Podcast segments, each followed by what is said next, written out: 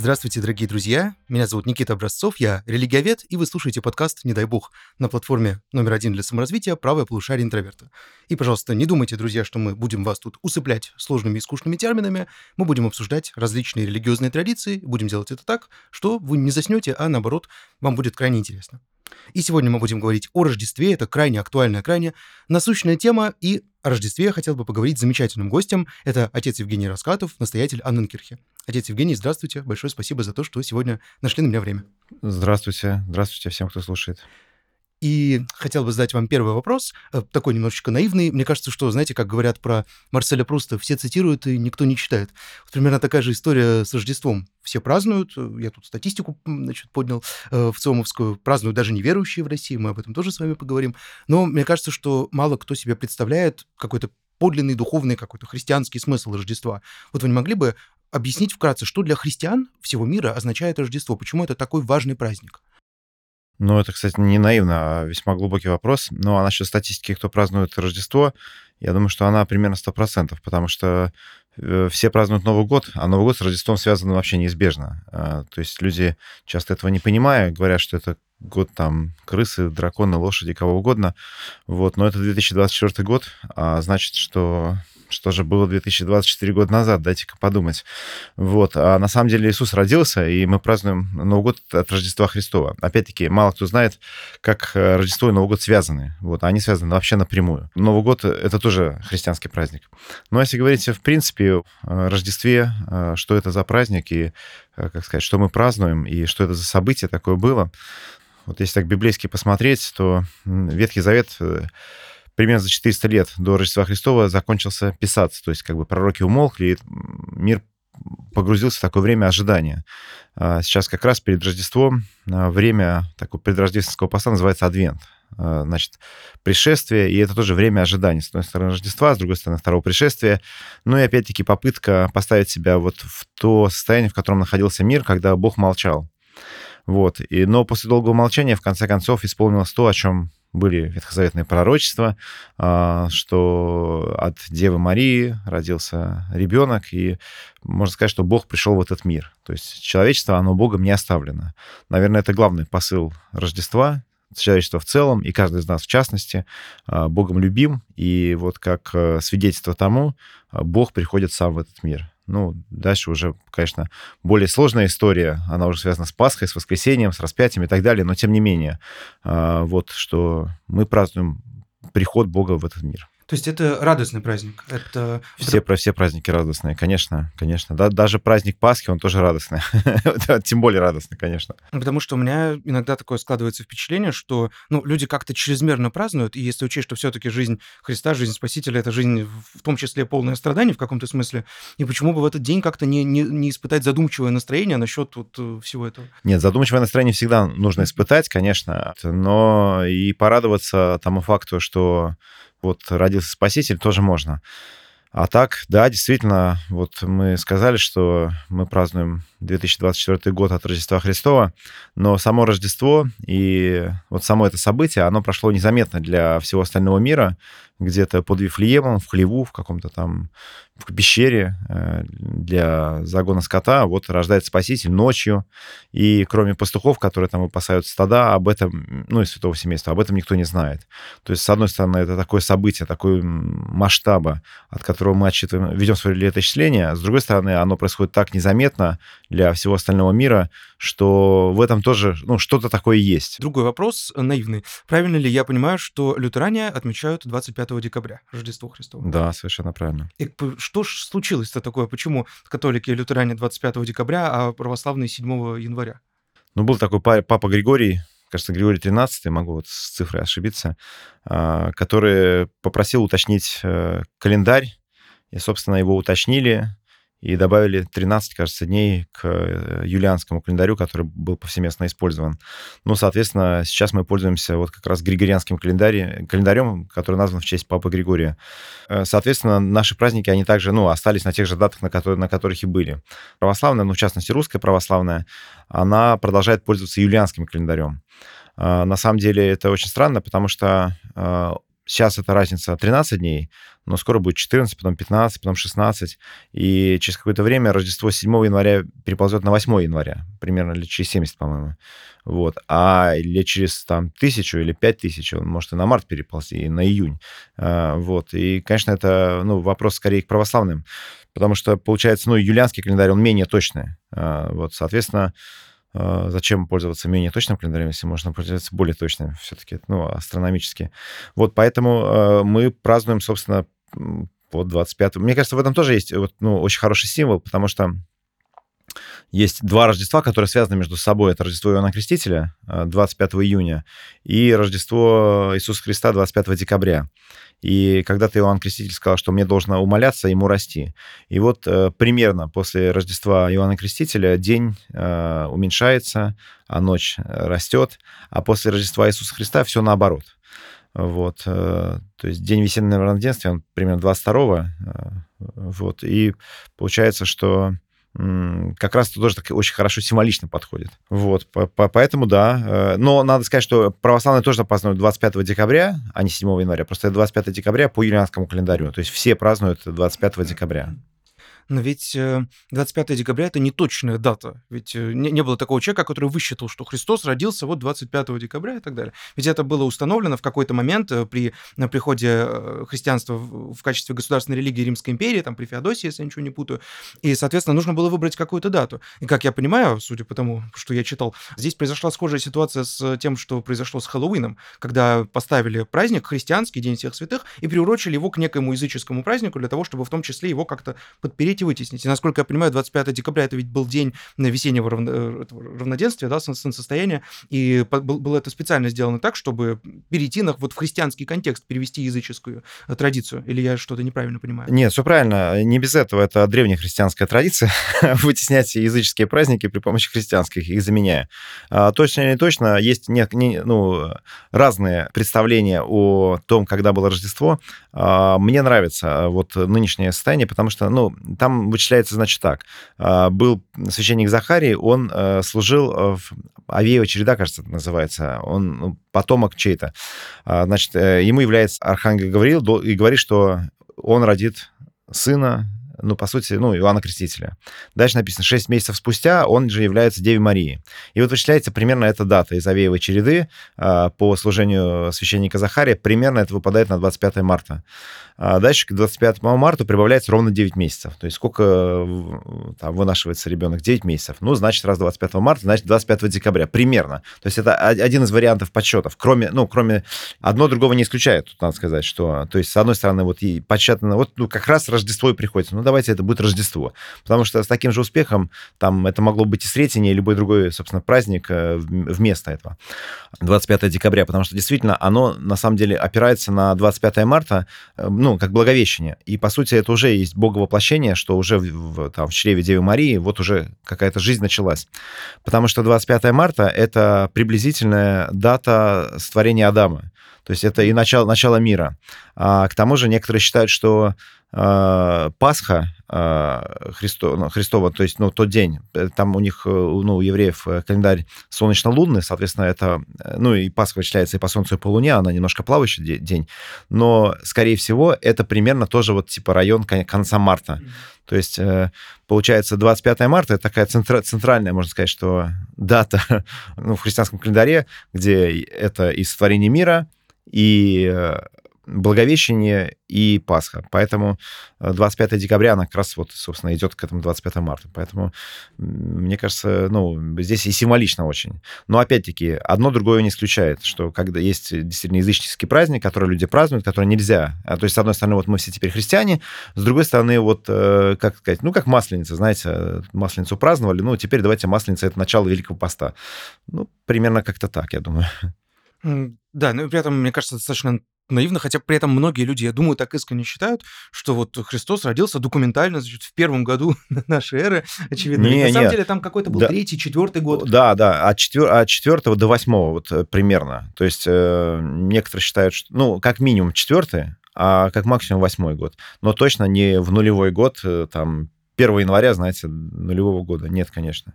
То есть вы не склонны как-то Библию читать как какой-то доскональный текст, который дословно передает какие-то реальные события? Потому что есть же такая Нет, традиция, она например... да, дословно передает реальные события. Э, я так, я так считаю. Но тут другое дело, э, что потом, э, когда начинают вычислять там в четвертом, в каком-то веке дату Рождества, то, конечно, плюс-минус могут ошибиться в несколько лет. А, соответственно, ну, историческая наука — это же не точная наука. Понятное дело, что ошибки могут быть. А здесь все-таки, ну, скорее историки поработали в какой-то степени и неправильно вышли. Ну, ничего страшного, вышли или вышли. Опять-таки, ну, а историческая наука и вообще все празднования там, они, ну, опираются на какие-то факты, но это больше, конечно, идеологическое все. Даже, ну, не обязательно брать э, христианскую, то есть там есть День народного единства, ну, сегодня, который тоже вычислил, вы, вы, э, вытеснил, по сути, день Октябрьской революции. Октябрьская революция, она тоже в ноябре праздновалась. То есть все, ну, плюс-минус как бы продолжается и, и, и до ныне. Соответственно, любые вот эти все даты — это лишь ну, некие поводы, что ли. Вот. Поэтому а, то, что в Библии написано, я считаю, что все точно. Иисус родился э, в хлеву Вифлееме. Ну, а дальше мы уже можем как бы не точно это вычислить.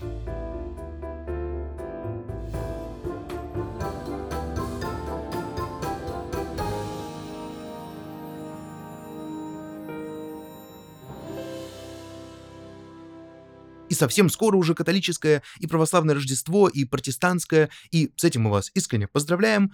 Но если ты, мой дорогой слушатель, хочешь узнать не только о Рождестве, не только о том, как его отмечают, но и о сущности этих религиозных традиций, о католицизме, о протестантизме, о православии побольше, то хотел бы порекомендовать вам мои видеосаммари.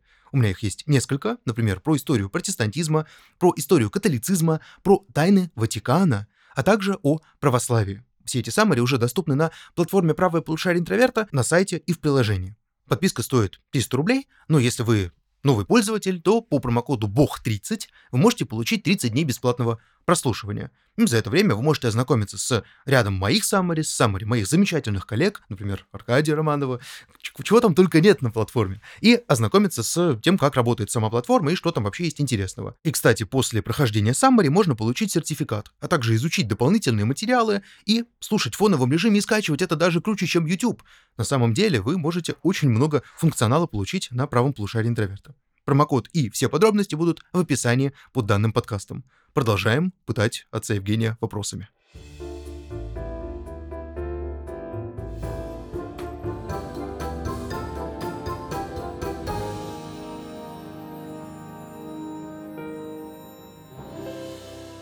Ладно, давайте тогда разбираться с тем, как, как праздновать Рождество, некую, может быть, инструкцию, хотя вот э, по данным ВЦОМ, опять же, я начитался перед нашей встречей, э, около 9% православных, кто отмечает Рождество, посещают храм. То есть это, на мой взгляд, очень незначительный процент. И... Это очень значительный процент. А, 9% православных, да, а не 9%... Православных, а, да. все, понял, да, тогда да. Да, то есть это, ну, на мой взгляд, это не очень много. А вот как лютеране празднуют Рождество? Какие-то есть особые традиции, может быть? И насколько важно вообще посетить храм в этот день? А, ну, а как статистически, если говорить про нашу внутреннюю статистику, я специально не записывал, но это э, я точно не ошибусь, если скажу, что большинство людей приходит праздновать не Рождество, а сочельник. Модно, модно сейчас mm. праздновать на вечере. Соответственно, 24 и 24 вечером, mm. да. Интересно. Вот, тем более, что сейчас 20, ну, у нас же 25 это не является выходным, mm-hmm. а, и это приходится на понедельник, а сочельник на воскресенье. То есть вероятно, вероятность, что 8 часов вечера на сочельник к нам придет там человек 500-600, и человек 50-60 в лучшем случае придет на Рождество в 11 утра, на, в понедельник. Вот, я думаю, что Примерно у нас будет такая статистика.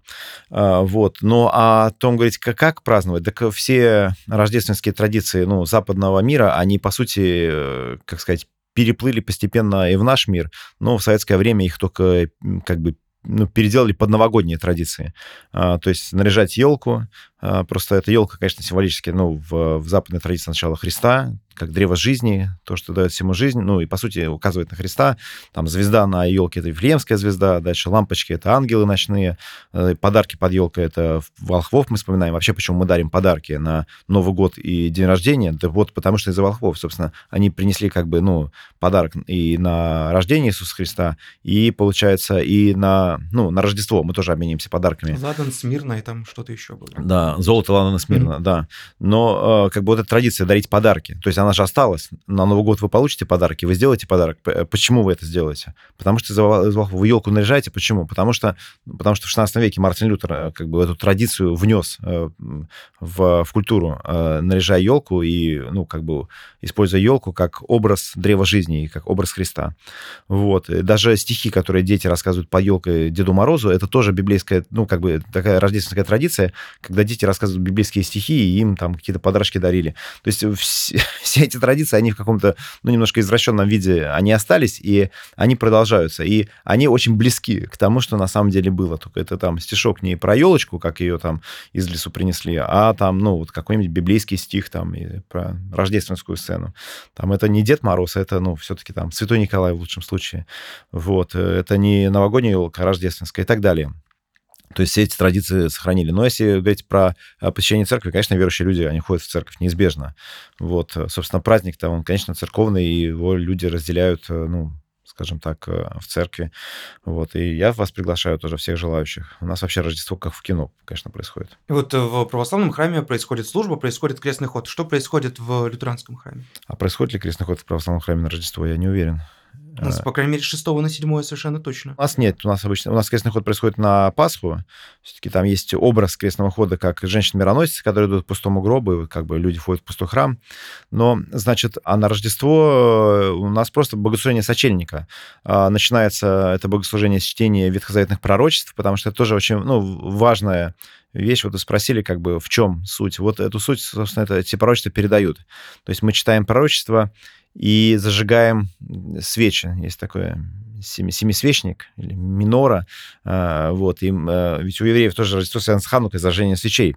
И, но для нас эти ну, свечи, конечно, мы по-другому интерпретируем. Мы говорим, что это, это есть как бы свет ветхозаветных пророчеств.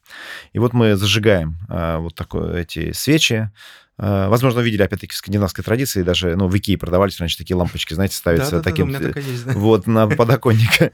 Вот, эти свечи как раз они об этом. И вот эти свечи мы, собственно, и зажигаем. А, вот, э, ну, потом поем рождественские гимны, звучит рождественская проповедь, и, в общем-то, в принципе, почти все. Вот.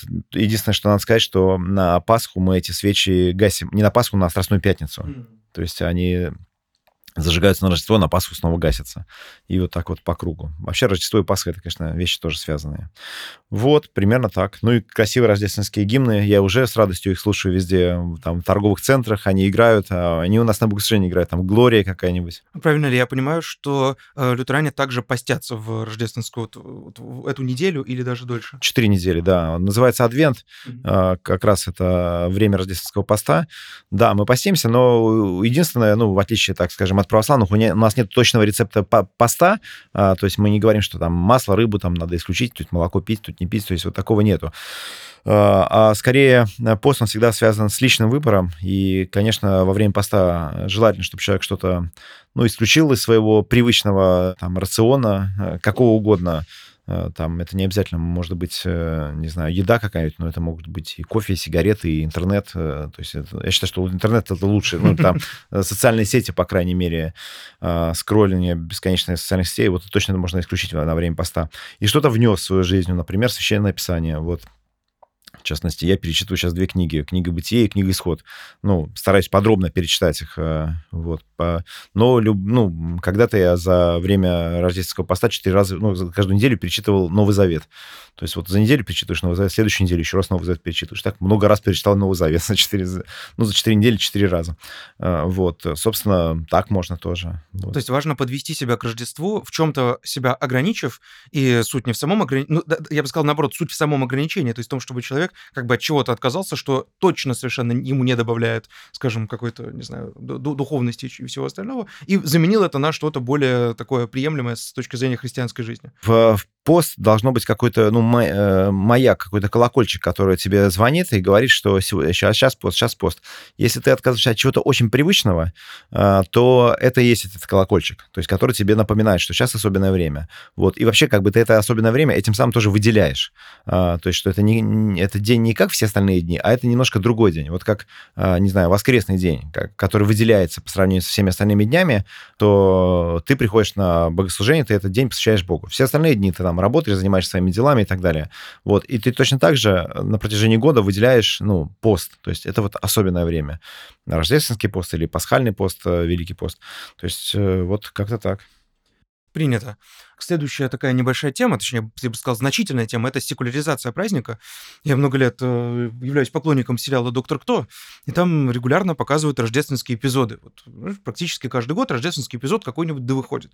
И сразу вопрос, насколько это вообще связано с религией. С моей точки зрения, именно в том, в том контексте это связано скорее с общественным значением этого праздника и так далее. Вот как вы относитесь к тому, что Рождество уже в западном мире, я думаю, что и в России тоже, становится скорее светским праздником, когда люди просто друг друга там с чем-то поздравляют, вот вам как-то от этого не больно? Вам не кажется, что размывается изначальный смысл, и люди э, испытывают какие-то позитивные эмоции вообще вне религиозного контекста? Нет, я не против, что люди испытывают позитивные ну, эмоции вне да. религиозного контекста, да. Но это действительно правда. Но и на, в России это произошло еще раньше, на самом деле, потому что э, Новый год — это попытка как бы заменить Рождество э, ну, в, в, советской, в советской России. Хотя, опять-таки, Новый год это, — это он связан с Рождеством прямо напрямую. Э, вот. Но, тем не менее, все символы и так далее, там Деды Морозы, елки, они туда перекочевали. Э, там зачем, почему, как бы вопросы не задаются. Просто вот есть какой-то праздник, что-то мы празднуем, празднуем, что-то очень хорошее должно произойти, там все доброе должно остаться, все плохое должно уйти, там, то есть какое-то чудо должно произойти, а дальше куча магизма, там что-нибудь бумажку сжечь, там шампанское бросить, под курантов выпить, то есть, ну, какой-то, ну, начинается не, не только как бы светское, но и э, этому, ну, присущ какой-то магизм. Я вот, к сожалению, не большой специалист по э, там, ну, вот я вижу в кино, как, скажем, там, но мне кажется, там тоже есть свои, конечно, магизмы и свое язычество в определенной степени. То есть, когда ну, религиозность вытесняется, появляется ну, иная религиозность, такая квазирелигиозность. И здесь то же самое. И, ну, как сказать, меня это, ну, с одной стороны, не смущает, э, но, с другой стороны, я понимаю, что, э, конечно же, Рождество, э, как бы праздновать Рождество, где главный герой там это Санта, даже не Санта-Клаус, а просто некий Санта, дальше есть какой-то Гринч, там, то есть какие-то непонятные персонажи, которые вообще, ну, не имеют к Рождеству никакого отношения. И так смотришь, там, ну, типа, что вот там, знаете, это Рождество, это такой светлый праздник, э, да, что там это подарки, но приходит какой-то Гринч, он все портит, он подарки ворует, и никакого вам Рождества, как, как будто бы Рождество это вообще про подарки. То есть, ну, и, то есть, что вообще происходит? Вот. Но, с другой стороны, хоть каким-то образом память сохраняется. То есть люди, они э, хотят, э, вот, ну, скажем так, что-то такое получить, вот, но при этом, ну, не вдаваясь в подробности, ну, э, скажем, э, что есть, то есть. То есть... Э, Обидно, не обидно, не знаю, какая разница. Вот э, как-то оно есть, это надо, мне кажется, принимать как не, некую данность. А вот э, наоборот, ну, скажем, я пользуюсь этим, э, говоря о том, что, ну, ребята, вы все равно елку наряжаете, хоть вот давайте я вам расскажу, что эта елка означает там и так далее. Вот, поэтому, поэтому у нас это, ну, скорее такая миссионерская возможность как-то рассказать о Рождестве, через, даже через вот эти образы. Вот, ну а что есть, то есть, что делать. Ну, мне кажется, что религиозная картина в данном случае, она, ну, она как-то неуклонно угасает. Нет у вас такого впечатления? Что постепенно вот все, все то, что было ценно в христианском контексте, становится не менее ценно, но уже в каком-то более светском контексте. Нет, там нет, в том-то и дело, что суть-то уходит, остается ну, некая обертка, э, скажем, вот э, там, не знаю, праздник, просто праздник ради праздника, вот, а суть, конечно, к сожалению, размывается. Ну, такое бывает, что э, человечество, оно как-то религиозно угасает, потом возрождается, то есть это все, все очень плавающее, вот. Но, ну, ничего, то есть когда, когда религия, она, ну, не является, так, знаете, какой-то частью государственной системы, тогда, конечно, она не так всеобще распространена, с одной стороны, но с другой стороны, если уж люди следуют этой религии, они делают это, ну, искренне. Потому что когда религия, ну, скажем, какая-нибудь религия, она государственная, она обязательная, она еще, мне кажется, больше размывается. Хотя все понимают, в чем суть, все там, там нужно перекреститься, там, тут поклониться, там, но дальше это просто, ну, тем более превращается, ну, в какой-то фарс. Вот поэтому я даже не знаю, что хуже. вот. Ну, кстати, самые светские страны, самые атеистические страны современной Европы, если не брать страны Балтии, которые тоже достаточно такие секулярные, то это как раз-таки Дания, Швеция, там, где государственная церковь присутствует, как раз-таки лютеранская, потому что ну, там, там просто супер атеистическое общество, при этом сохраняются отдельные элементы культа, как, ну, вот это наша милая традиция. Мы даже крестим детей, потому что это старая милая традиция, почему мы должны от этого отказываться? Так и в России mm. то же самое. Да, то есть, да, ну, нет, это, как сказать, э, да, ну, что делать? Делать. Э, ну, я даже не знаю, как тут прокомментировать. Да, ну, так, да. Что есть, то есть. Да, ну просто мне интересно были бы вот ваши эмоции на этот счет, но я уже, я уже, в принципе, понял, что вы не испытываете по этому поводу какого-то вот огорчения или какого-то разочарования, что вот все как-то вот утекает. Тот факт, что люди отказываются там от э, христианства, это не делает христианство хуже или лучше, понимаете? Или тот факт, что христианство принимает там целое государство, это тоже, ну, а, не делает христианство, ну, лучше, потому что когда-то, вот, допустим, мы читаем библейскую историю, есть, есть Вавилонская башня, которую, в строительстве которой участвовало все человечество. Все человечество вот было как бы какой-то идеологической э, идеей заражено, что нужно построить башню, дотянуться до небес, прославить свое имя. Но это полный бред. Ну, то есть э, Бог на это посмотрел, сказал, ребята, вы что, там с ума сошли, что ли? И он там смешал языки, люди рассеялись. Мы видим пример, когда а, большое количество общества начинает ну, скажем так, э, ну, берет какое-то мировоззрение, которое, в котором потом раскаивается. Всякое бывает. Вот. Поэтому это не делает христианство лучше или хуже. То есть, э, то есть есть, есть, есть понятие от истины некой. Вот. Э, вопрос, это истина или не истина. Конечно, я считаю, что это истина, а если так большинство людей не считает, ну, мне очень жаль. Вот. Ну, опять-таки, знаешь, ну, плохо церковь здесь поработала, наверное. Честно говоря, я бы предпочел, чтобы церковь не особенно сильно работала над э, навязыванием того, что нечто является истиной, потому что мы знаем в истории примеры, когда церковь как раз-таки хорошо над этим работала и специфическими методами. Нет, ну, надо сказать, что э, по-разному бывает. Э, всегда, когда какая-то мировоззрение, ну, какое-то мировоззрение превалирует, э, это, и когда это навязывается, это, это очень плохо получается. Если говорить про церковь, так у атеистов это еще хуже получалось. То есть, ну, мы живем в стране, где э, людей ну, сильно больше преследовали, чем э, Испанская инквизиция за инакомыслие. Поэтому говорить, что, э, скажем, церковь там что-то такое плохое делала, ну, давайте посмотрим на атеистов. То есть мы можем это сравнивать. Если мы начинаем это сравнивать, то это всегда не в пользу как бы атеистическое мировоззрения. Поэтому как сказать, в, в определенном смысле, конечно, э, ну, должна быть толерантность э, к, к инакомыслию и так далее. Не должно быть, ну, навязано. То есть все должно быть, ну, по любви, как брак по любви. Вот также и союз человека и Бога, он тоже по любви. А, вот. Но церковь должна проповедовать, возвещать об этом люди. Не ставить их в рамки какой-то религиозной традиции и, э, скажем так, ну, религиозного обряда. Вот что ну, в это делать нужно делать это. Здесь, короче, картошку не ешь, здесь яйца не ешь, здесь три раза поклонись.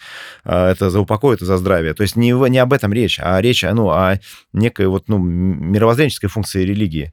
Э, вот, и без нее никак. Вот. А дальше во что она, в какой обряд там уже вырастет, ну, или перейдет, это уже такое дело традиции.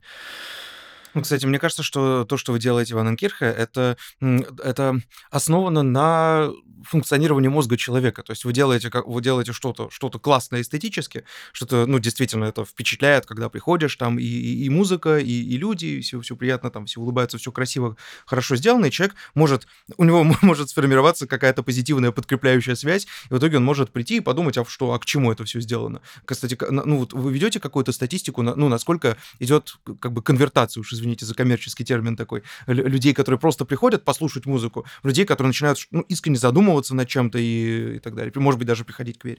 Э, конечно, ведем. Но надо сказать, что мы не просто делаем атмосферу, мы проповедуем через это, и мы этого никогда не скрываем. То есть у нас сейчас проходит рождественская выставка, на которой мы рассказываем, что такое Рождество, ради чего, ну, как бы, в чем его суть. А она закончится, начнется пасхальная выставка. Мы будем рассказывать про Пасху, потом там про сотворение у нас была выставка. То есть мы все время прямо вообще вот и, ну, прямо в наглую мы рассказываем, ну, как бы, в принципе, рассказываем о, ну, сути, ну, неких там библейских историй, там, назовем это так. Вот. Дальше действительно, насколько это перекликается с жизнью человека, вот, если говорить про ну, некий успех, то на Яндексе у нас 5.0 оценка. То есть это мы, я считаю, что весьма успешны в этом. То есть это людей не отвращает. Хотя мы э, откровенно занимаемся проповедью. То есть мы, я считаю, что делаем ту работу, которую церковь должна делать, э, рассчитывая на широкую массу. Но, естественно, мы не рассчитываем, что все эти люди, они обратятся там, в христианство, в лютеранство, станут нашими прихожанами, потому что, ну, опять-таки, нет такой задачи, да и мы бы не выдержали, потому что к нам, ну, за год приходит полмиллиона человек. У нас просто нет даже столько стульев, чтобы на богослужениях сидеть. Но задача немножко хотя бы заронить э, какую-то идею, чтобы люди, ну, о чем-то задумались. Ну, а дальше уже, конечно, это всегда диалог. И это вопрос не конвертации, а вопрос, ну, не отклика человеческого сердца, потому что люди этого ищут. У нас проходит курс новой христианской веры, и потом люди, желающие э, чуть-чуть поподробнее узнать, они приходят на курс. Но даже из тех, что пришли на курс, а их и так, вот если мы возьмем 500 а, тысяч э, за год, на курс приходит 500 человек. То есть это одна тысячная получается от, от тех людей, которые приходят. Дальше, те 500 человек, которые пришли к нам на курс, из них воцерковятся 50. То есть это одна десятая. То есть 90% даже из тех, что прошли курс, они не воцерковятся у нас. А из тех, что воцерковились, еще через какое-то время куда-нибудь пропадут. Конечно, есть такая задача, чтобы люди уверовали, чтобы они эм, там стали христианами, но э, точно это, как бы, как сказать, это всегда это не проходит так механически. Вот, может быть, как там реклама какая-нибудь. Потому что как работает реклама, мы тоже знаем. Мы, мы же рекламируем же свои курсы. Вот. А здесь немножко по-другому. Здесь у каждого это очень индивидуальный путь. И когда человек воцерковляется, я почти всегда спрашиваю, вот как бы, что тебя привело ну, к вот этому решению. И человек, э, он начинает рассказывать путь, и он отчасти связан с тем, что мы делаем, но это всегда внутреннее какое-то глубокое переживание, связано не только с нашей деятельностью, но вообще с его жизнью. Просто вот в какой-то момент оно пересеклось с нашей деятельностью, и, э, скажем, там наш курс новой христианской веры, ну, вдруг для человека вот был возможностью об этом узнать подробнее. И на нем он уже все, себя осознал как христианина. Вот, но это всегда долгий путь, который я очень уважаю. Поэтому на, на, на первом занятии курса христианской веры я, я всегда вот смотрю на людей, и я понимаю, что они уже какой-то путь проделали к тому, чтобы там быть. Потому что, ну, не так много людей, в принципе, туда приходит. Вот. Это, да, я бы хотел, да, покаяться, потому что я регулярно хожу на различные курсы катехизации по долгу, по долгу службы, по долгу, ну, потому что я интересуюсь э, религиозными Без проблем. Я да. был и у, право, и у православных, я был и у католиков, но единственное, что вот у лютеран, кстати, еще не был. Вот, приходите. В феврале мы набираем новый курс. Кстати говоря, э, опять-таки, я скажу, что он, ну, этот курс, он открыт ко всем желающим. Вы можете, ну, это не обязательно, знаете, это курс как путь к воцерковлению. Это может быть просто для того, чтобы, ну, немножко быть в контексте, скажем так, христианской культуры, потому что так, так или иначе мы неизбежно находимся в постхристианском мире. Мы живем, по крайней мере, где христианство, оно очень сильно сформировало, ну, нашу культуру. Идешь в Эрмитаж, смотришь на практически любую картину, видишь христианский сюжет. Ну, если это не натюрморт какой-нибудь. Ну да, так даже натюрморты тоже, они же, натюрморты, они носят, там есть христианская символика. Mm. Так что натюрморты, они тоже очень христианские. А к нам приходят и катехизаторы даже, и православные, и католические, чтобы, ну, посмотреть, как у нас ведется катехизация, в принципе.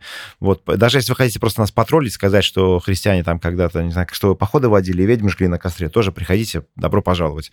Мы с удовольствием как бы привыкли на этот троллинг реагировать, не, не, да, это, и давать это ответы. Это, это неинтересно, это уже, это уже это... Докинсом все написано уже. Э, ну, нет, давайте про Докинса поговорим. Это тоже очень интересно. К нам когда-то обратился литературный клуб, который читает, вот они там читают книги, и они читали Докинса «Бог как иллюзия», и предложили мне тоже прочитать, и чтобы провести у нас вот как бы такую встречу этого клуба. Это было классно. Это интересно. Ну, правда, единственное, что это немножко битва с соломенным чучелом, я бы, наверное, это назвал, потому что Докинс, он самый слабый из всей этой братья. Я бы рекомендовал Дэну это читать, он поинтереснее. Да. А, а я рекомендую смотреть дебаты а, атеистов и верующих. Это всегда очень интересно, потому что когда ты читаешь, ну, или смотришь одну сторону, а, то тебе кажется, что все аргументировано и все вообще классно раскладывают, прямо что ты думаешь, да, вот там, ну, даже нашего какого-нибудь Панченко включаешь, такой, да, да, все так классно, все интересно. Вот, а потом, на самом деле, а, смотришь в другую сторону, и они очень быстро говорят, что это не классно, это вообще все уже там неинтересно, и на это есть ответ. Я такой, да, да. И тогда, а потом тот отвечает. И так всегда интересно смотреть. Нет, это очень интересно. У Докинза были дебаты с архиепископом Кентерберийским, кстати, тоже да, смотрел. интересно. Вот, но единственное, что, опять же, Докинс, э, он, он слабо очень шарит в религиях, и я всегда, если кто-то ко мне обращается, что вот посмотреть, я всегда советую либо дебаты с участием Сэма Харриса, потому что он поспокойнее, он без истерики, он спокойно что-то говорит, и вот, мне кажется, он аргументированно достаточно. А, я только не понимаю, зачем? Зачем атеисты доказывают свою правоту? Я думаю, что Сэм Харрис, он является не столько атеистом, сколько он является анти, антитеистом и антиклерикалом с той точки зрения, что он критикует социальную роль религии. То есть его знаменитая вот эта книга «Конец веры», например, да, «Письмо к христианской нации», она, во-первых, очень в американском контексте, и он показывает, ну, как он считает вред религии и все остальное. И у него главный поинт, что м, религия не является необходимой для установления объективных моральных ценностей. Вот главный тезис, который он пытается... А что является? Ну, я просто сейчас это тоже... Сейчас мы сейчас мы начнем. Да, да, да. Нет, просто я, я искренне не понимаю, вот э, зачем, зачем атеистам вообще спорить, а, потому что, как бы, конечно, идея атеиста, что ничего не имеет смысла, в конце концов. А если, ну, то есть каждый себе смысл определяет. Если ничего не имеет смысла, какая тебе разница? Дальше, если мы говорим о некой морали, как она моральная, это может вытекать. Мораль, она, она исключительно, ну, идеологическая, она же не вытекает ни из биологии, ни из чего. Вот поэтому, э, как сказать, э, на самом деле атеисты спорят, э, я просто могу дать небольшое пояснение, это не да. в контексте Рождества, но э, атеисты это спорят в основном в Америке, в основном в Великобритании, в основном в Америке вот этот контекст актуален. Да. Потому что в Америке есть проблема с представленностью нерелигиозных людей, например, в парламенте. Вот я сейчас проверял, ни одного неверующего человека в парламенте нет, ни в Конгрессе, ни в Сенате, ни, ни, в, ни в Палате представителей, ни в Сенате. И там э, в Америке религия имеет очень привилегированное положение, и религия является, по сути, синоним нравственности. То есть, если ты религиозный человек, ты, по сути, являешься нравственным. Если ты атеист, атеист это ругательство. Ни одного даже, ну, ни одного даже кандидата в президенты не было с атеистической позиции. И поэтому американцы пытаются при помощи вот этих дебатов, да, не смешать с грязью верующих, по крайней мере, адекватные атеисты, те, кого я слушаю. Угу. Они пытаются каким-то образом выровнять эту ситуацию показать, мы тоже есть. И мы не э, чудовище из э, книги «Апокалипсис» с семью головами, значит. Вот, а мы нормальные люди, которые тоже имеют свою позицию. То есть там вот просто такая логика э, именно у американских атеистов. Это, кстати, ну, они систематически критикуют как бы не секулярный характер американского государства государства. Поэтому там такая история. Я думаю, что это в России это гораздо менее актуально. Ну, конечно, мы уже э, ну, имеем опыт, э, когда атеисты как раз э, занимали все основные позиции. И мне кажется, это опыт не очень позитивный. Ну, да, как... Может быть, вы со мной согласитесь, что вот религиозно активных людей, религиозно пассионарных в любом обществе примерно одинаково. Это примерно одинаково небольшое количество. Ну, То есть, да. что каких-то ярых атеистов, которые захлебываясь слюной кричат, вы там... Значит, не, не, их меньше, чем ярых, ярых религиозных людей, это точно. Я думаю, что ярых религиозных может быть 1%, там, я не знаю, или 3%, может быть, а, ну, пусть 5, то, ну, атеистов может быть один. А дальше что-то между. Вот э, туда или в другую сторону маятник клонится. Но, опять-таки, ну, даже если говорить про сегодняшнее общество, сегодня, э, ну, даже в России, мне кажется, маятник клонится все-таки больше к атеизму. То есть, ну, или, по крайней мере, э, к агностицизму, как вынести там, ну, представление о Боге, о вере куда-то за скобки. То есть это вне моей жизни. Как-то так. Но при этом я могу себя называть сколь, сколь угодно православным, сколь угодно ну, верующим. Да, да. Это вообще не является проблемой. Культурный православный. То, эм, кстати, вот тоже опять в ЦОМовский опрос. 40% неверующих в России отмечают Рождество. Для меня это очень показательно, э, что это становится, ну, все-таки в большей степени усилиями, как вы сказали, да, советской власти, становится культурным праздником, э, светским праздником, когда для людей, ну, важно вот Рождество красиво, эстетически и так далее. Поэтому, ну, мы уже с вами это, в принципе, обсудили, что вы не считаете это большой проблемой, и наоборот, хорошо, что люди хотя бы через это как-то слышат о существовании там такого праздника.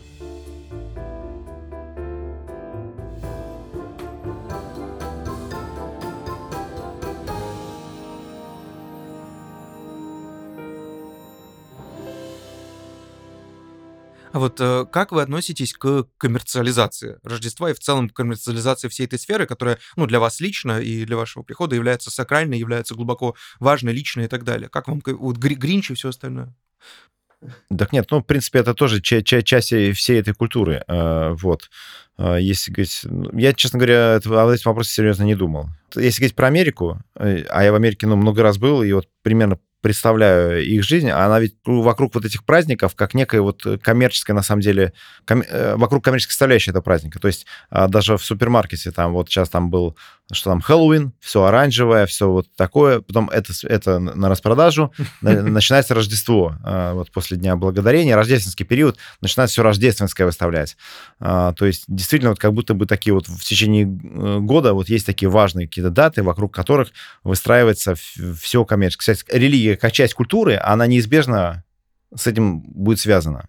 То есть и от этого никуда не деться. В этом есть определенные плюсы, потому что э, в коммерции есть маркетинг, который, ну, это э, распространяет. И он, в принципе, э, всегда, ну, безидейный. То есть ему важно, чтобы, чтобы что-то продавалось. Соответственно, Рождество продают, значит, Рождество. Э, там, там, не знаю, какой-то там бразильский карнавал или все что угодно. Оно, оно будет продаваться. То есть э, главное, главное, чтобы продавалось. Вот, ну, что ж, э, хотя бы так Рождество, оно попало вот в какие-то там рейтинги, ну, или в, как, в, как, в, в какую-то культурную такую замесу, такую. В общем, если говорить так, то, наверное, ничего плохого в этом нету. В том, что вокруг этого выстраивается некий рынок тоже. Вот. Другое дело, что действительно люди не помнят, что это такое и что это значит. И здесь, ну, может быть, роль церкви напоминать вот по вашим наблюдениям, Америка же более религиозна, чем Россия во всех контекстах. Да, или? конечно. И в плане э, празднования Рождества тоже. То есть люди реально выходят на улицы и там, значит, не знаю, что-то устраивают. Нет, конечно. Ну, даже если едешь по Америке в рождественский период, э, там у людей украшены дома. То есть там они mm-hmm. выставляют верти... Ну, кто Гринча выставит на улицу или какой-нибудь там, не знаю, Санта-Клауса, который там карабкается по лестнице, и подарки, и там оленей. А у других на, на дворике стоит вертеп. То есть ты вот едешь по улице, прямо ну, все, э, опять-таки, коммерческая составляющая и возможность, ну, безболезненно и дешево это все сделать, э, людей это увлекает. То есть они в эту игру играют очень хорошо. Соответственно, они выстраивают эти вертепы, еще что-то в своих, в своих двориках. А не... Вертеп, можете, пожалуйста, пояснить это, что такое? Ну, вертеп — это пещера, где родился Иисус, то есть такое святое семейство, младенца. Был момент, где э, фильм один дома, когда mm. а, он в церкви прятался в вертепе, вот э, среди святого семейства, там, прикрывшись какой-то мешковиной. Вот, а, вот какие-то такие вещи. А иногда даже лозунги а, выстра... выставляют, типа там «Верните Иисуса» там, или «В Рождество», или там «Christmas about Jesus», что-нибудь такое. «Make Christmas great again». Да-да-да. Э, религиозная составляющая там, ну, если ну, сравнить с Россией, конечно, сильно выше. То есть людей, которые реально идут в церковь на Рождество, их, конечно, больше. Вот. Ну, потому что 70 лет, наверное, не было такого гнета, такого давления. Люди, может быть, как-то привыкли, что это Нет, можно. ну и, ну и в целом, вот вы верно заметили, что Америка, она сильно очень религиозная. Там в разных штатах по-разному, но в целом, как общество, очень религиозное, ну, и продолжает таким быть. Вы Поэтому... были больше в южных штатах или больше вот где Мидвест там или что-нибудь такое? Ну, я, слушайте, я в Америке был почти 50 раз, и я, ну, много где был, почти, ну, ну, не знаю, ну, в основных штатах таких вот, там, штук 30 был, наверное вот и в середине, и где вот так называемый там библейский пояс mm-hmm. этот, и mm-hmm. там Техас, соответственно, где люди тоже очень верующие, ну и в Калифорнии, где люди не очень верующие, или там в Нью-Йорке, то есть э, в принципе везде. Но ну, даже в Калифорнии и в Нью-Йорке все равно людей, которые ходят в церковь, очень много. Э, меньше, чем в Техасе, но больше, ну, в процентном соотношении, чем в России, я уверен. Ну, это очень интересно, потому что у нас же есть представление о том, что это вот бездуховное, значит, бездуховный Запад, и, а у нас все, значит, духовность и соборность и все остальное. На самом деле это не, не совсем так. Ну, а, относительно США, да. А, но если взять э, Европу, может быть, э, может быть и не так. Ну, особенно да. Северную Европу, да. да. Особенно Эстонию. Эстония сам. Да, да, да. Она, она, в принципе, относится, ну, немножко и туда, к Северной э, Европе и э, к бывшей социалистической стране. Поэтому, конечно, там атеистов очень много. Я бы сказал даже не об атеистах, я бы говорил просто нонс. То есть там, если посмотреть вот эти пью-центры, э, эти опросы, то там Эстония просто серая по всем параметрам. Ну, то есть нон, там, там самая популярная конфессия, религиозно не определившаяся. Ну, а, да. а, как по мне, так это даже не атеисты, это люди, которым вообще все равно, которые ну, живут да, да. в нерелигиозном контексте, им просто пофигу. Поэтому, и честно, и честно говоря, у меня иногда ощущение, что у нас точно так же. То есть вот, вот идешь, э, как то идешь, смотришь, наблюдаешь, общаешься с людьми, ну, люди живут вне религиозного контекста. И, и Рождество, и, и все другие праздники. Ну, то есть люди живут как-то вот в своем каком-то параллельном параллельном мире совершенно. И как-то вот э, у вас, наверное, мне кажется, очень хорошо получается людей как-то вот не то, что вытягивать, да, но как-то показывать, что вот это тоже есть, посмотрите, придите, там, ни одна бабушка вам грубого слова не скажет, значит, все, все в порядке и так далее. Ну да, но тем более, в отличие от э, человека, который... Э, Сэм, как вы назвали? Сэм Харрис. Сэм Харрис. Я как раз считаю, что христианская церковь, она сформировала нашу цивилизацию, и очень много, ну, позитивного она дала. А, все, что связано и с культурой, и с образованием, там, с медициной, ну, вообще, на самом деле, очень много. А, ну, по крайней мере, в своем, ну, зачатке, а, а потом, конечно, все это развивалось уже в мире там, секулярном и, и независимо от э, религии, но многое из того, что мы... Даже наука как таковая, и вообще, ну, мне кажется, идея научности, она все равно откуда-то вот оттуда идет, им, там, эмпиричности. Это, она идет из религиозной среды, из христианской даже, не только из религиозной, а именно из христианской среды. Поэтому я считаю, что церковь очень многое дала, и при этом, а, как, знаете, я видел советские такие а, брошюры, где э, там как-то, я не помню, кто это обыграл, что, что церковь, спасибо, что ты сделала хорошую культурную роль, теперь мы тебя ставим на полку, и там на полке стоят какие-то там э, а, анубисы, зевсы, да-да-да, вот типа все, до свидания. А вот я считаю, что церковь, она еще может что-то сделать э, в этом мире. И на самом деле, ну, мы даже не знаем, что, потому что э, все то, ну, там, что мы перечисляем, э, там, наука, образование и, и культура, э, вот вблизи это видно не было. Это видно уже только тогда, когда мы отойдем. Я уверен, что церковь сегодня э, что-то может дать, ну, скажем так, формирование на, на, э, нашей цивилизации. Кстати, у Сэма Харриса были вот по поводу этого дебаты интересные с Беном Шапира, где Бен Шапира отстаивал, ну, правда, верующий иудей, но он отстаивал все равно позицию, что христианство, ну, христианская церковь, да, она много чего полезного сделала, они там на этот счет, биф у них был такой интересный. Вот поэтому, если что, если вдруг слушателям будет это интересно, то... Вот, да. Э, вот. И, наверное, последний тогда вопрос, который я хотел бы с вами обсудить, о разнице именно восприятия Рождества, в праздновании Рождества между поколениями. Вот у вас э, наверняка есть опыт взаимодействия с разными поколениями людей, в том числе верующих, неверующих и так далее. Вот как отличается вот, в, в плане поколений молодое поколение, да, молодежь, от более старшего поколения восприятие праздника? Как вы думаете? Слушайте, мне тут трудно сказать, mm. вот, потому что у нас в церкви нету большой разницы. Э, все мы празднуем одинаково. Вот. Большого опыта и там данных, вот, чтобы я собирал и как-то их связывал и обрабатывал, у меня нету, к сожалению, поэтому ничего сказать не могу. Тут вопрос, мне кажется, не о поколении людей, я имею в виду возрасте людей, а, а скорее о неком времени, в котором мы живем. Вот сегодня это празднуется так, так на это реагируют, сто лет назад это праздновалось так, так на это реагировали, э, вот, э, или там 50 или сколько-то лет назад, вот, поэтому боюсь, что, боюсь, что даже не знаю. Ну и э, все-таки я думаю, что у вас в церкви нет э, такой прямо дифференциации четкой, что, допустим, ходят, входят в храм бабушки, ну, потому что я регулярно по православным храмам различным хожу, и там есть четкая дифференциация, что есть старшее поколение, есть какие-то отдельные в небольшом количестве представители молодежи, и мы четко видим, что молодежь, она более пассионарна, просто вот я могу о православии сказать, она, она больше погружается, как ни странно, в религию. А старшее поколение, оно больше э, с обрядовой точки зрения. И вот те самые легендарные бабушки, которые вот недавно на меня в Вологде, значит, накричала в храме, бабуля одна, которая, значит, не понравилось, что я что-то там снимаю и так далее. А, ну, хотя, как бы, никакого запрета там не было на съем. Она вот, подумала, ну, что ты покемонов, может, ловишь. Ну, не, покемон, я не такой. Я, я, я, я не по ловле покемонов. Э, ну, да, то есть э, старшее поколение, оно больше по какой-то обрядовой части, вот я могу по, по православию более-менее сказать, потому что я наблюдаю это. А молодое поколение, его просто меньше, но оно при этом более пассионарно, религиозно активно. Есть возможность совершать свободный выбор уже сейчас у человека. Ну да, я, в принципе, соглашусь. А, вот, единственное, что а, у нас община достаточно молодая, и даже, ну, скажем так, люди более старшего поколения, они тоже для них христианство, ну, э, оно стало новым. То есть это новый этап в их жизни. А, есть, конечно, ну, у нас общины такие более древние, где есть пожилые люди, которые стараются там хранить традицию. Я действительно вот согласен с тем, что было сказано. А, вот так вот, я просто об этом не думал. А, вот. Но поскольку у нас сама община, она была зарегистрирована только в 2017 году, и, по сути, с, с этого года мы начали активную такую деятельность, то даже ну, люди более старшего поколения, они все равно ну, в неком вот таком нашем общем контексте. Мы действительно не разделяем. Э, то есть я знаю, что есть там вот там приходы, и там есть там молодежное собрание какое-нибудь, или вот там какие-нибудь молодежки, или вот молодежь она отдельная. И меня спрашивали, у вас есть молодежное что-нибудь? Мне кажется, у нас, все, все у нас все молодежное, да. Вот у нас, наоборот, можно э, как бы более старшее поколение куда-то в отдельную группу э, отделять. Но Такого тоже нету.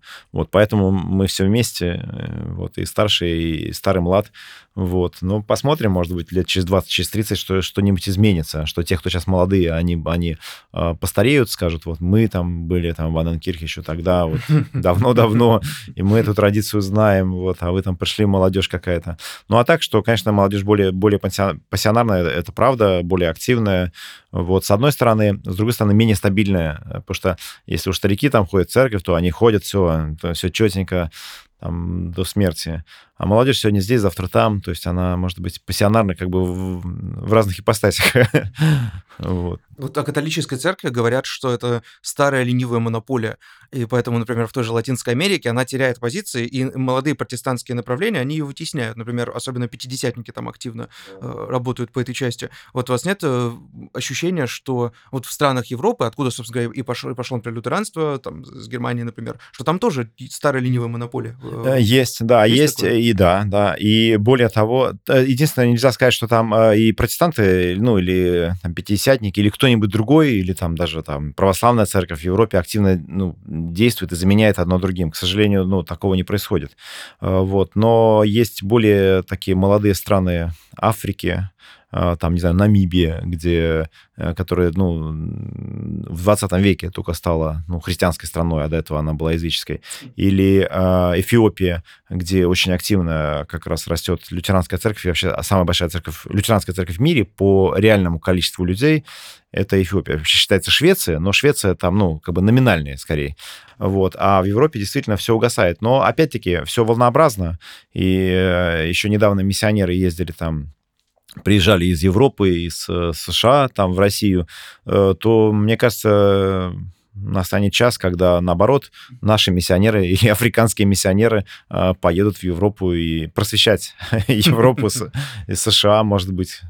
Так что, ну, посмотрим. Про Эфиопию это очень интересно, потому что Эфиопия страна номер два в мире по численности православного населения. Ну, если мы считаем Эфиопию православными, то там все-таки есть специфика определенная, да? Ну да, да, да. Дохлокедонская, так называемая церковь, да потому что когда я сделал, э, когда я сделал ролик про факты о православии, я там отнес, ну, как за вслед за Pew Research Center, я как бы доверяю, что там люди пишут. Э, мне там в комментариях написали, э, они не отражают всю полноту истинного православия, они, значит, не, там, миофизиты и все остальное. То есть тут тонко. Да, нет, есть понятие древней восточной церкви, к которым они относятся, и, а, ну, это армянская церковь, они копты, копты. но эфиопская, коптская, да. Эфиопская буквально чуть-чуть, только недавно совсем от копской от, отпочковалась, да. А, и ассирийская церковь, то есть, ну, это так называемая древняя церковь Востока.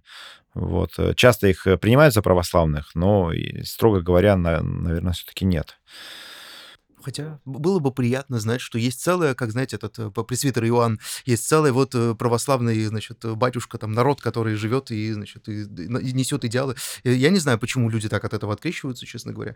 И вообще э, богословские тонкости, я вот недавно общался с православным священником, э, тоже в рамках моего подкаста, и, значит, э, ну, мы с ним обсуждали, что у нас большинство православных — это латентные католики. Вот вы знали, например? Что он имел в виду, что, что такое латентные католики? Это, это, это я говорил, это я а. имел в виду, что при когда проводился опрос среди православного населения, среди именно людей православных, причем воцерковленных, активных православных, то 60% э, ответили на вопрос, от кого исходит Святой Дух, от отца или от отца и от сына, ответили от отца и от сына. Вот. Да. Хотя это вот как ну, бы... тогда латентные лютеране тоже, потому что мы тоже говорим, что... То есть вот Филёхвы тоже... От отца и сына исходящего, mm. да. Нет, но мы считаем, что на самом деле он исходит от отца через сына, и мне кажется, католики также. От отца и сына, ну, как бы такая, так э, в никейском символе вере, э, такая формулировка. Вот. Но все-таки католики не те, кто считают, что от, чего, от кого отходит святой, исходит Святой Дух, потому что это вопрос, который мало кого занимает. Вот. И даже ну, католики, я не думаю, что в этом разбираются. А католики те, кто считают э, как папу, бы, папу да, наместником Христа. Вот. Поэтому, если бы спросили, кто там самый святой человек в мире, если бы они сказали Папа Римский, тогда, конечно. Да, ну, конечно, просто догматическое э, тоже часто приходится слышать в атеистическом каком-то ключе, что ну, быть христианином — это путь к упрощению. Я всегда отстаивал позицию, хотя я сам человек неверующий, всегда отстаивал позицию, что быть христианином гораздо сложнее, особенно чем быть не христианином, особенно если ты пытаешься всерьез в этом разобраться. То есть догматические сложности э, и, и все остальное — это не так просто, как кажется. Нужно действительно быть образованным человеком для этого. Да, нет, особенно сегодня. Я считаю, что вообще надо быть бунтарем и панком, чтобы быть христианином по-настоящему, потому что сегодня э, в таком, ну, казалось бы, мире, где присутствует разнообразие, где э, модно быть ну, не похожим на все, то христианство, оно даже выходит за пределы э, ну, тех областей, где можно быть не похожим на, на всех. То есть это даже как бы слишком, слишком зашкварно. Настолько не похожим, что, что лучше туда не соваться. А, вот. И мне кажется, действительно, если уж кто-то становится христианином, это он делает прямо а, от чистого сердца. И это, на самом деле, в неком смысле, да, бунт по отношению ко всему остальному миру.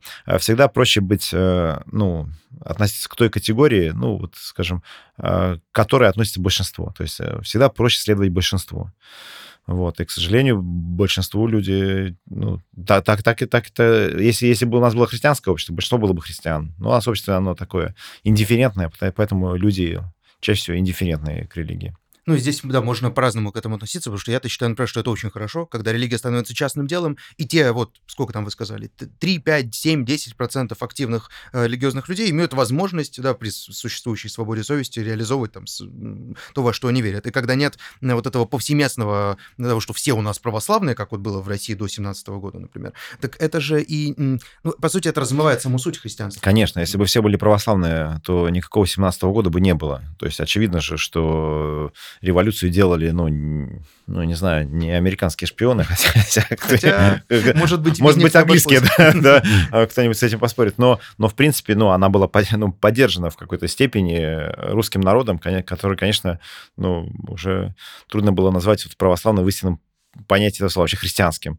Вот. Э, я тоже с этим согласен. Я тоже согласен, что нужно, ну, что, что должна быть свобода, ну, должна быть, ну, в нормальной степени толерантность. Вот. И в рамках этой свободы дальше уже есть, ну, элементы ну, проповеди, защиты своей точки зрения. Вот, и, вот как в Америке сейчас там атеисты или антиклерикалы защищают э, свою точку зрения. Ну, почему нет? Я считаю, что это очень хорошо. Наоборот, э, в такой критике христианство, а, оно закаляется. То есть и мы уже прошли это и библейскую критику, там, текстологическую, там, на Священное Писание и так далее. И все это, оно, по сути, мне кажется, ну, только укрепило христианство. Вот. Я вот не знаю, если бы ислам через такой прошел, чтобы, чтобы с ним было. Вот. Ну, ислам тоже через многое прошел, и через расколы, и через, э, значит, всякие внутренние конфликты, распри и так далее. Поэтому это достаточно интересно. Будет пос... Будем посмотреть, что называется, будем наблюдать за тем, что, что будет дальше. Вас, отец Евгений, я искренне благодарю за этот разговор. Мы очень много узнали обо всем, и не только о Рождестве. Вам желаю счастливого Рождества, отец Евгений. Уважаемые слушатели, кто празднует, кто не празднует, все равно всех превентивно поздравляю. Большое спасибо за прослушивание и напоминаю вам, друзья, про мои саммари. История протестантизма, все о католицизме, все о православии. В этих саммари вы сможете узнать все подробности об этих религиозных традициях, чем они отличаются друг от друга, и как вообще мы дошли до жизни такой, до того, что христианство является на сегодняшний день религией номер один в мире. И в Латинской Америке, и в Африке, и в Европе, везде вы встретите христиан. Как вообще так случилось, и чем отличаются направления христианства друг от друга, обо всем этом в моих видеосаммаре. И по промокоду BOG30 вы получите бесплатный доступ к этому и более чем 500 других видеосаммари на аж целый месяц. За это время вы успеете, в принципе, очень много чего прослушать.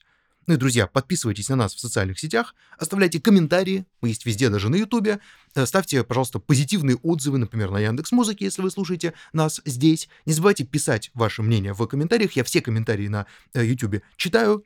Не забывайте поддерживать наш подкаст, и мы обязательно расскажем еще больше о тайнах религии.